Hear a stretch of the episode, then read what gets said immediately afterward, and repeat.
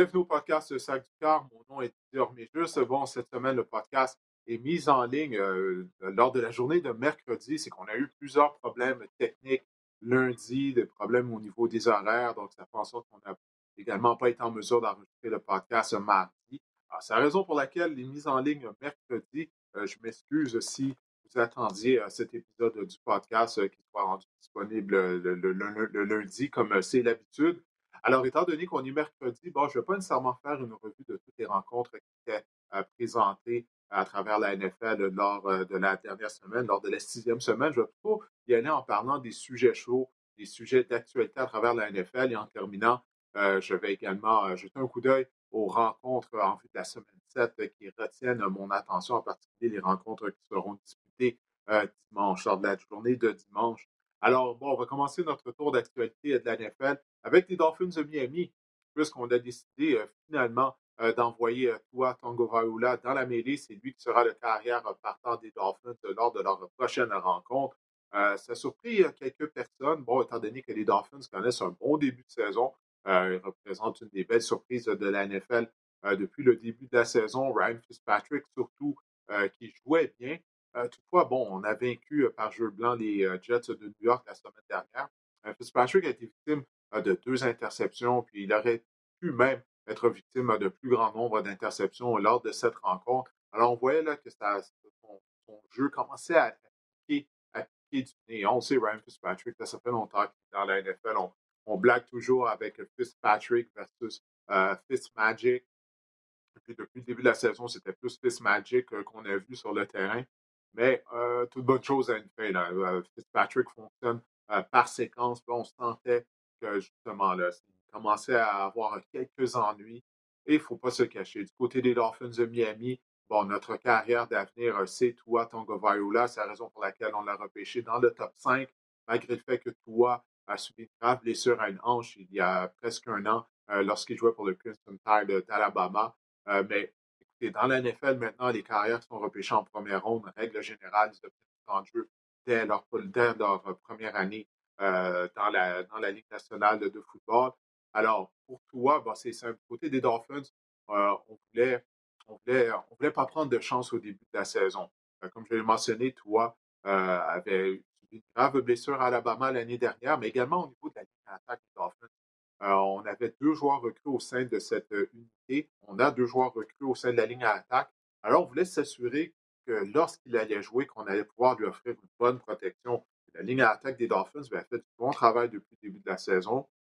Et le moment est venu justement euh, d'utiliser Tua. Bon, il y a des gens qui disent bah, pourquoi l'envoyer dans la mêlée maintenant, étant donné que les Dolphins sont dans la course pour une place euh, en éliminatoire?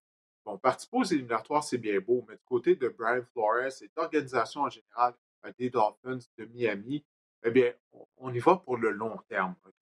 Notre plan, c'est le long terme. Parce que oui, bon, ça pourrait être bien de participer aux éliminatoires cette année, ben, qu'est-ce que ça va faire pour le long terme? Du côté de l'organisation de Miami, l'objectif, c'est de, construire une équipe qui va éventuellement euh, pouvoir nous permettre de, participer au Super Bowl, pas juste de participer, mais de devenir champion euh, du Super Bowl. On sait que ça n'arrivera pas avec Ryan Fitzpatrick, mais l'objectif numéro un de la saison, c'était de développer Tua.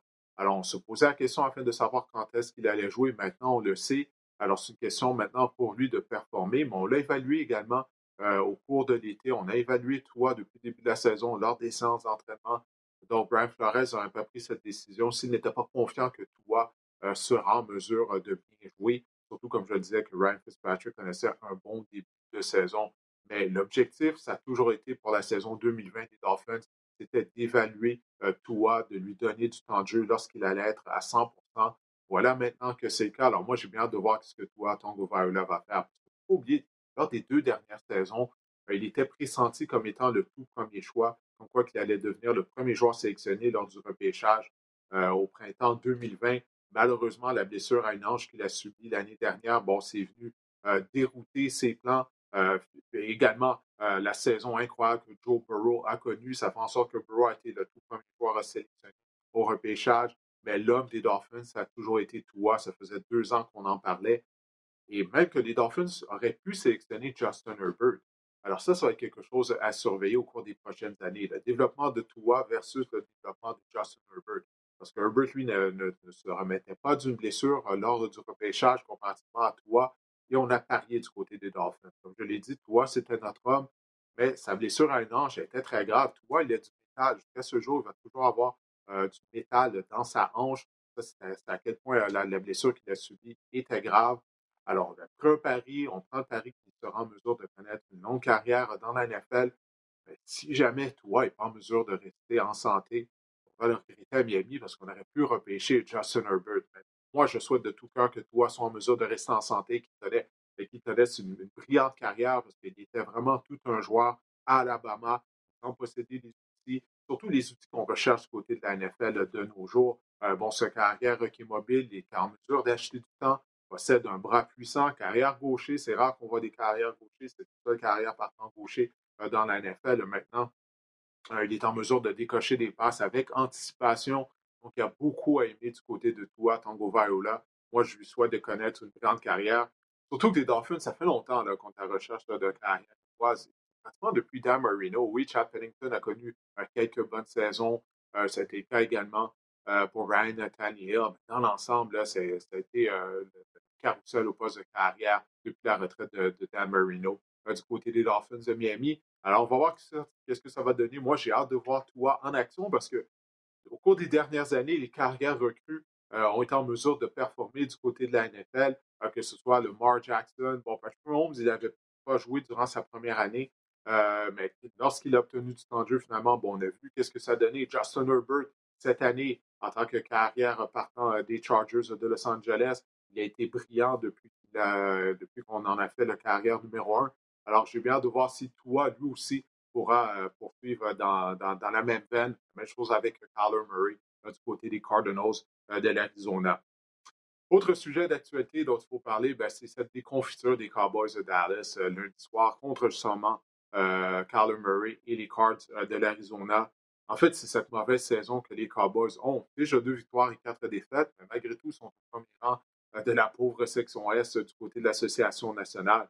Mais les, les, euh, les, Cowboys qui accordent en moins 36 points par rencontre depuis le début de la saison.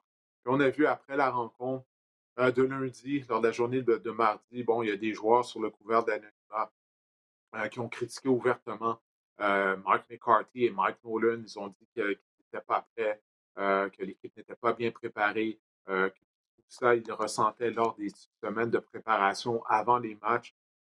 Puis c'est difficile de contredire ce que ces joueurs-là ont dit sous couvert d'anonymat, parce que c'est exactement ce qu'on a vu, qu'on voit sur le terrain depuis la saison euh, du côté euh, des Cowboys de Dallas, en particulier euh, l'unité défensive qui est historiquement une des pires, c'est pas la pire, du moins de l'ère moderne au cours des 50 dernières années, c'est la pire unité défensive de la NFL après six rencontres. Jamais on a vu une défense accorder autant de points. Et Mike Nolan, lui, ça faisait quelques années. Euh, les coordinateurs de, la défense des Cowboys, ça faisait quelques années qu'ils n'avaient pas coaché dans la NFL. Moi, il m'a l'air simplement d'un entraîneur bon, qui est dépassé par ce qui se passe, qui n'a pas été en mesure de s'ajuster euh, à cette nouvelle NFL euh, qui est complètement différente, surtout lorsque tu tentes d'arrêter les attaques qui ont énormément changé du côté de la NFL au cours des dix dernières années. Et ça ne fonctionne vraiment pas parce que la défense des Cowboys, bon, elle n'est pas aussi talentueuse que l'année dernière, surtout à, la tertiaire, avec le départ de Byron Jones via le marché des joueurs autonomes. Ce n'est pas une équipe qui est démunie de talent en défense, quand même. Euh, on ne devrait pas avoir des receveurs laisser sans coureurs constamment. On ne devrait pas accorder de longues courses comme on fait à toutes les semaines. C'est ça qui est troublant du côté défensif des Cowboys. C'est qu'on se fait piler sur le corps avec le jeu au sol. On avait accordé plus de 300 verges au sol euh, euh, contre les Browns de Cleveland il y a quelques semaines. Euh, et puis là, contre les Cardinals de l'Arizona, les Cardinals qui n'ont même pas une bonne attaque au sol. Leur meilleur porteur de ballon, c'est leur carrière, Kyler Murray. Et puis là, on a couru pour plus de 200 verges également. Alors, est-ce que Mike McCarthy a congédié à la fin de la saison? On peut se poser la question, là, sérieusement, parce que les Cowboys, la façon dont la saison se, se déroule, oui, je sais qu'ils ont un blessé, je sais que Dak n'est pas là, mais l'équipe n'a pas l'air prête à jouer. Ça, ça paraît, a vraiment paru lundi soir, pas juste du côté de la défense, mais du côté de la ligne à l'attaque. Je sais qu'il y a des blessés du côté de la ligne à l'attaque. Même on a perdu des services du garde de Zach Martin au cours de la rencontre. Mais malgré tout, ces joueurs-là les joueurs remplaçants ne semblaient pas être préparés, ils ne semblaient pas savoir quoi faire face à certains blitz des Cardinals de l'Arizona. Alors, ça va être une situation à suivre. Qu'est-ce qui se passe à Dallas? Oui, malgré tout, on est en première position du côté de la section Est de la nationale.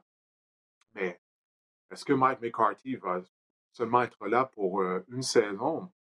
si la tendance se maintient, moi, je suis obligé de croire que oui, parce que c'est vraiment désastreux ce qui se passe du côté des Cowboys de Dallas. chez les Titans du Tennessee, on a eu une belle victoire contre les Texans de Houston, mais la raison pour laquelle je veux vous parler des Titans, en fait, c'est pour vous parler d'un joueur, s'agit du porteur de ballon, Derrick Henry. Henry qui a amassé plus de 200 verges au sol, ça a vraiment été toute une performance de sa part contre les, Texans de Houston. Il a inscrit le toucher victorieux en prolongation. Mais il ne faut pas passer sous silence cette performance-là. 200 verges au sol, c'est tellement rare. Depuis 2018, il y a eu six matchs de 200 verges au sol par des, par des porteurs de ballon dans la NFL. Henry en a réussi trois. Imaginez, trois depuis 2008. Euh, on le sait, c'est un gros bonhomme, 250 livres, mais c'est à quel point il est rapide à 250 livres. Euh, lorsqu'il a réussi son toucher de, 94 verges, à un certain moment donné, on avait l'impression qu'il allait se faire rattraper. Ben non, il a embrayé en sixième vitesse. Euh, pour un bonhomme de son gabarit, c'est vraiment incroyable ce qu'il est en mesure d'accomplir. Puis il répond à la question que bien des gens avaient. On se posait la question à la fin de savoir est-ce qu'il va pouvoir euh, répéter le genre de performance qu'il a eu à la fin du calendrier en 2019 lorsqu'il avait transporté l'attaque euh, des Titans euh, en éliminatoire. Ben, la réponse est oui. C'est la même chose également du côté de Brian Tannehill. Tannehill, on s'en souvient, l'année passée, bon, il était venu remplacer Marcus Mariota vers le milieu de la saison à titre de carrière partant. Il avait bien fait lors des éliminatoires, mais là, on se disait, est-ce qu'il peut faire ça pendant une saison au complet? Ben, il semble que oui, parce que Tannehill a passé plus de 300 verges. On sait qu'il était euh, contre la, défense des Texans de Houston. Mais malgré tout, euh, ça a vraiment été une excellente performance parce y a un match qui s'en vient euh, cette semaine alors que les Titans vont affronter les Steelers de Pittsburgh. On va en parler un peu plus tard, mais j'ai bien hâte de voir cette rencontre. Il faut être inquiet pour les Patriots de la Nouvelle-Angleterre? Ça, c'est une question qu'il faut se poser. Les Patriots qui ont une fiche de deux victoires et trois défaites, fiche perdante après cinq semaines, après cinq matchs pour la première fois depuis 2002. Euh, personnellement, je ne suis pas encore inquiet pour euh, la Nouvelle-Angleterre euh, parce que je pense que leur défaite subie aux mains des Broncos de Denver, ben, ça s'explique par le fait que, premièrement, Cam Newton prenait part à son premier match en 20 jours. On sait qu'il avait testé positif à la COVID. Donc, c'est pas évident d'effectuer un retour au jeu comme ça parce que tu ne peux pas t'entraîner. Lorsque, lorsque les joueurs sont placés sur la liste de la COVID, ils ne peuvent pas s'entraîner, donc c'est difficile de maintenir la forme. 20 euh, jours sans avoir pris part un match pour une carrière, euh, c'est vraiment pas évident. Et les Patriots au complet, lorsque tu regardes l'équipe des Patriots, lors des 16 journées euh, avant la rencontre contre les Broncos, ben, les Patriots ont été sur le terrain seulement deux fois, sur leur terrain d'entraînement seulement deux fois, parce que leur centre d'entraînement a dû fermer à plusieurs reprises en raison des cas positifs à la COVID.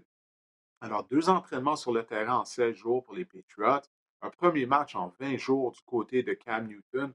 Alors, ça explique, selon moi, euh, la contre-performance euh, de la Nouvelle-Angleterre face aux Broncos de Denver.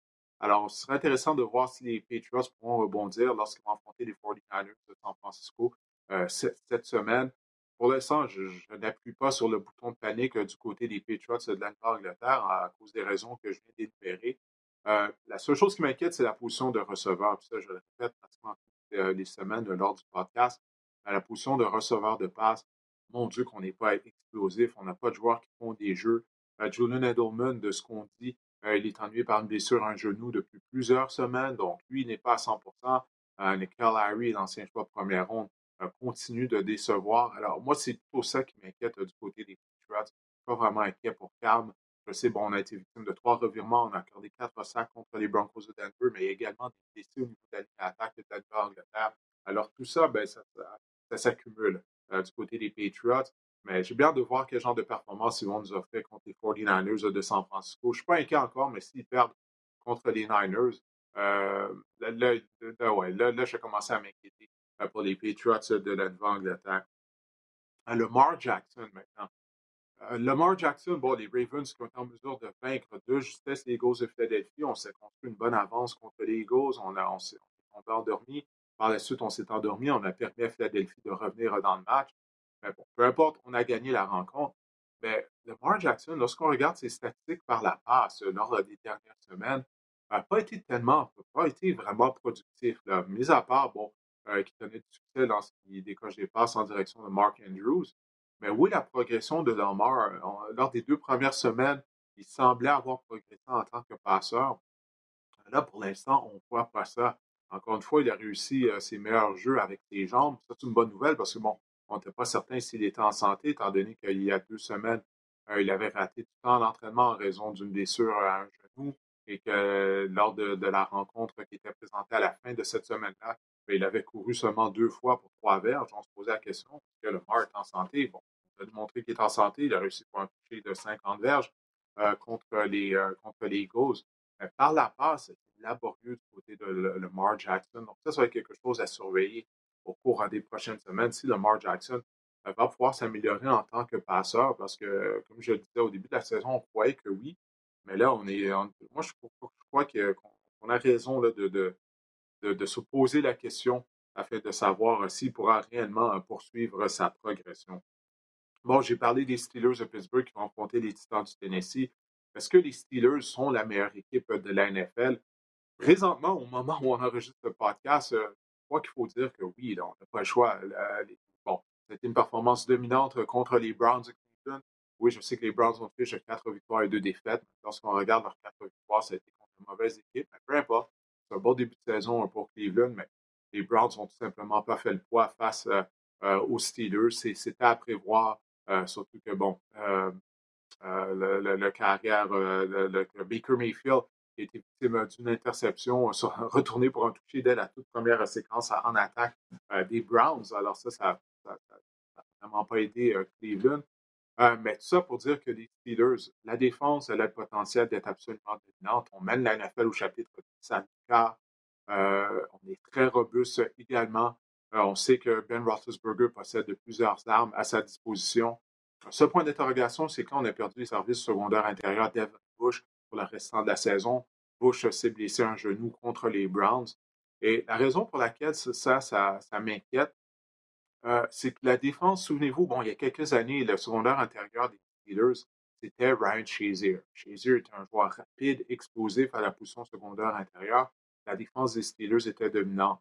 Malheureusement, bon, Shazier a, subi une grave blessure qui a mis fin à sa carrière.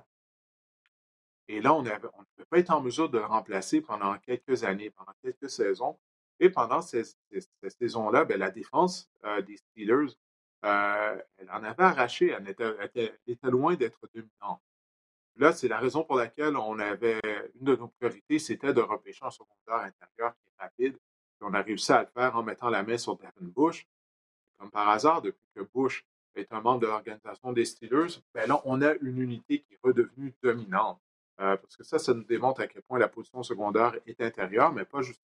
Euh, le secondaire intérieur est important.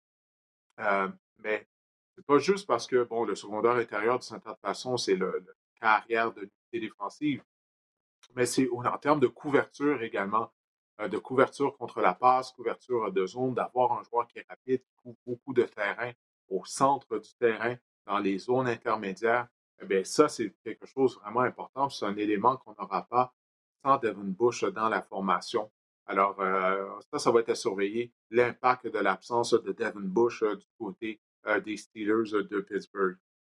Est-ce que j'ai confiance que les en Bears de Chicago, qui ont une fiche de 5 et une défaite? Un excellent début de saison du côté des Bears. Personnellement, moi, je n'avais pas prévu ça. Je crois pas qu'il y a bien des gens qui pensaient que Chicago aurait cinq victoires après avoir joué six matchs. On a même fait un changement au poste de carrière. Euh, et puis, la, mais la raison principale des succès des Bears, euh, on, parle euh, beaucoup de Nick Foles.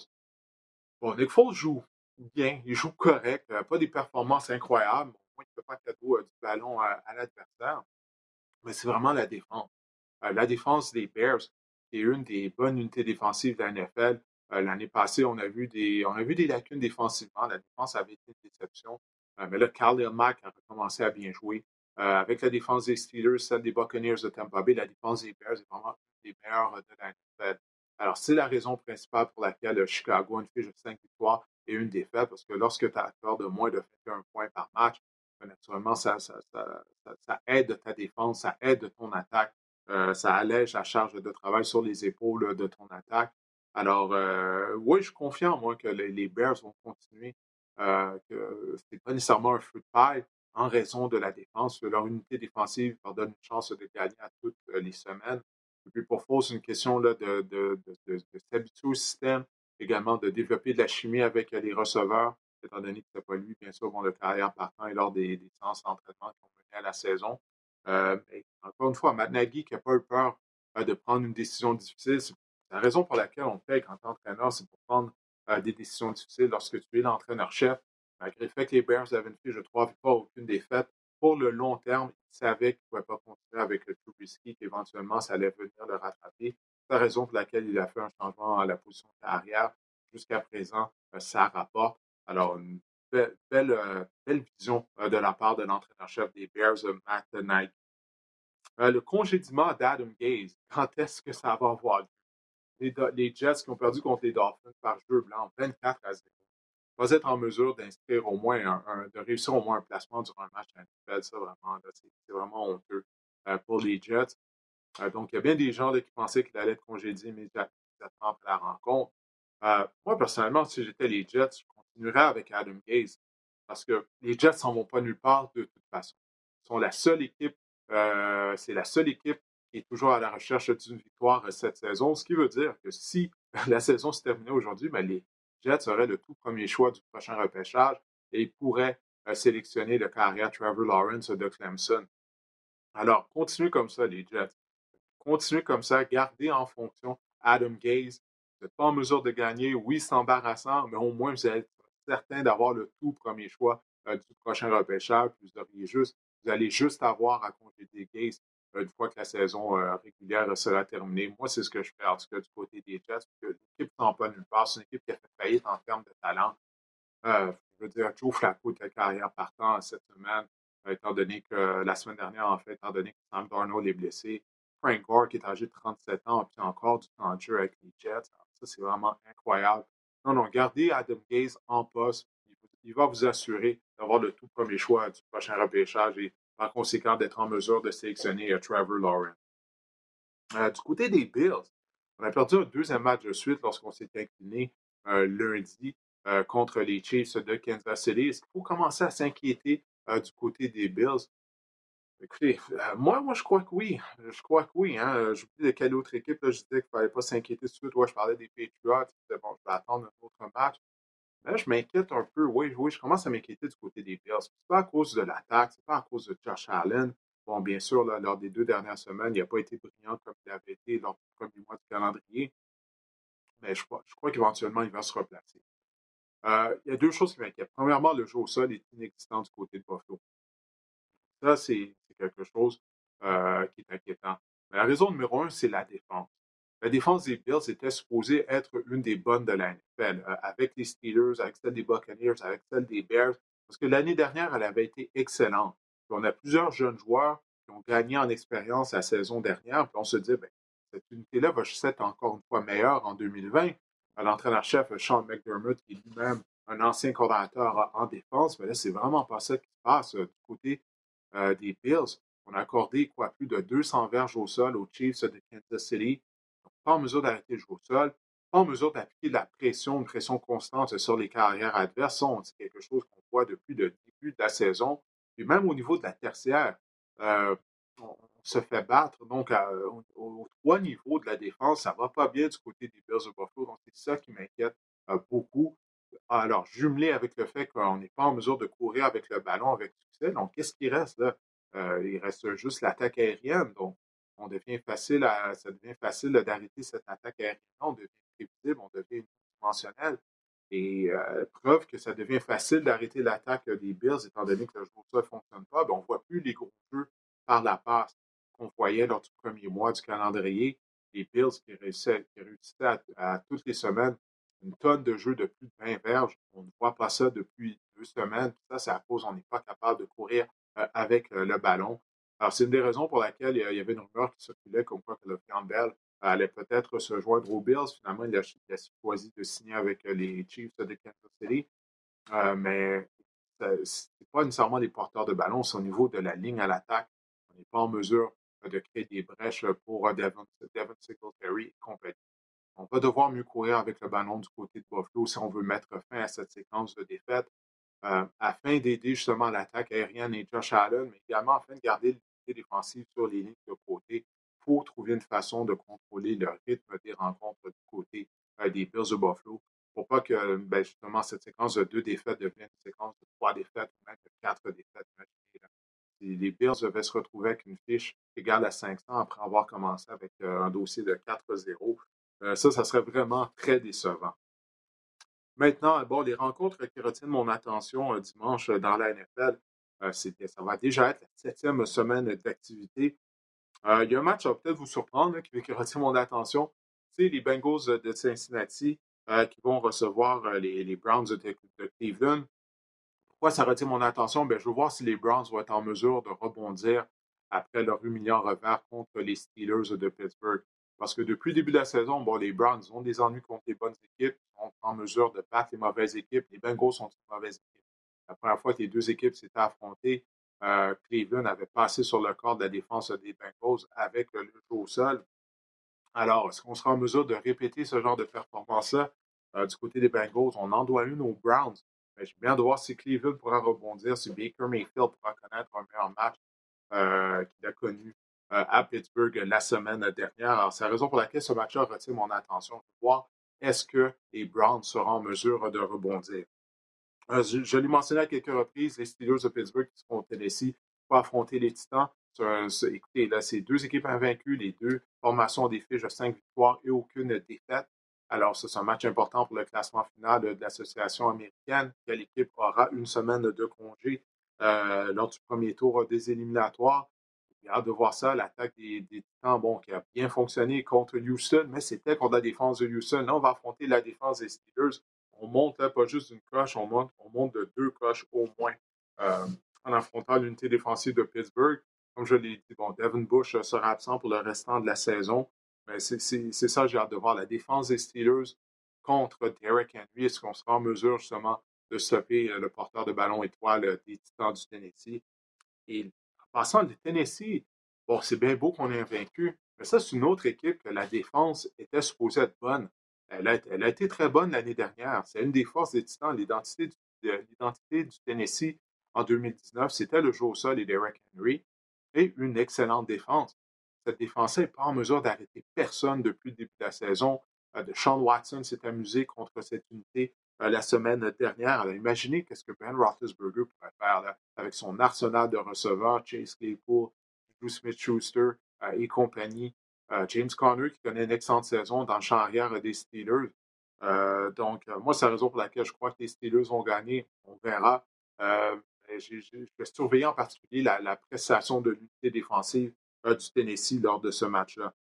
Les Panthers à Caroline vont rendre visite aux Saints de la Nouvelle-Orléans les Panthers qui avaient gagné trois matchs de suite ont vu cette séquence-là prendre fin euh, lors du week-end dernier. Il semblerait finalement du côté des Saints qui, eux, avaient congé la semaine dernière, il semblerait que Michael Thomas va finalement effectuer un retour au jeu. On sait qu'il a été ennuyé par une blessure à une cheville. Après ça, il a été suspendu euh, il y a deux semaines par l'entraîneur-chef Sean Payton euh, pour avoir donné un coup de poing à un coéquipier lors d'une séance d'entraînement.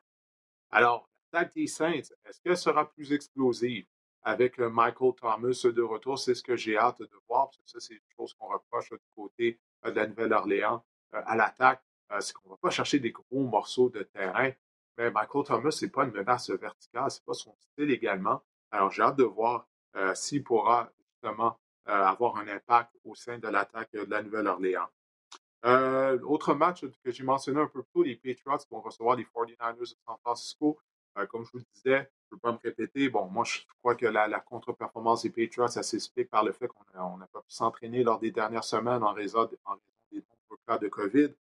Euh, les Niners, eux, ils ont rebondi à domicile euh, contre les Rams la semaine dernière. Et ils avaient perdu contre euh, les Dolphins la semaine d'avant. ça avait vraiment été une défaite gênante. Alors, comme je l'ai dit tout à l'heure, est-ce que Cam Newton et les Patriots pourront rebondir? C'est la raison principale pourquoi j'ai hâte de voir ce match-là. là, on a une de 2 et 3. Il ne faudrait pas tomber avec un dossier de 2 et 4 du côté de, Fox, de Foxborough. Alors ça, ça sera surveillé. C'est tout un défi d'inquiétant, les, les Patriots de l'Angleterre. Et la dernière rencontre qui retient mon attention, ben, ça va être les Buccaneers qui vont être à Las Vegas contre les Raiders. Les Raiders qui avaient congé la semaine dernière, on les a pas vus.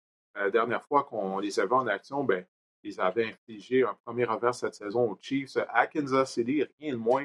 Henry Rocks avait connu un gros match. Ça avait été la même chose pour euh, euh, le carrière Derek Carr. Là, on va recevoir Tom Brady et les Buccaneers. Les Bucks ont vraiment fait une performance complète contre les, euh, les Packers de Green Bay. La défense, notamment, là, la défense des Bucks ne passe plus sous le radar. Après, qu'est-ce qu'ils ont fait contre les Packers?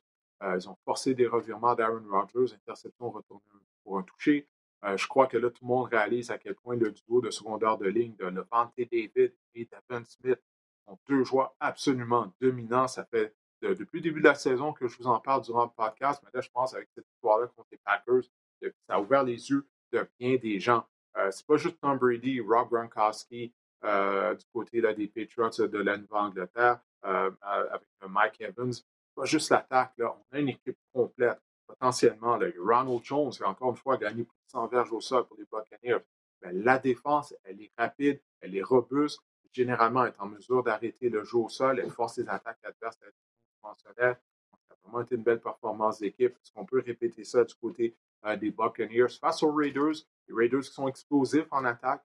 Euh, mais surtout, est-ce que les Raiders, la confrontation que je vais surveiller, ça va être la défense des Raiders contre l'attaque des Patriots. La défense des Raiders, moi, je ne suis pas convaincu qu'elle est bonne. En fait, je sais que Van Gruden euh, utilise beaucoup le jeu au sol, même si des fois le jeu au sol n'est pas productif.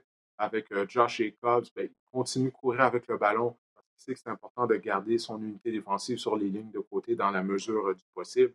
Alors ça, Buccaneers Raiders, ça va vraiment être un match à surveiller lors de la septième semaine d'activité. Ben, écoutez, j'espère que cet épisode du podcast vous a plu. comme je vous ai expliqué au début, il y a une raison pourquoi euh, on a fait l'enregistrement euh, mercredi. J'avais prévu, j'avais un invité pour vous lundi et tout, mais malheureusement, tout ça est tombé à l'eau euh, en raison de problèmes techniques. Alors, j'espère quand même que cet épisode-là ben, vous a plu. Je vous remercie de télécharger le podcast Salutical et de l'écouter. Alors, on sera de retour lundi, la semaine prochaine, avec un podcast habituel. Alors, je vous souhaite de passer un bon week-end de football. Je vous souhaite de passer une bonne fin de semaine euh, étant donné qu'on est mercredi, ensuite de ça, un bon week-end de football. On se reparle de lundi.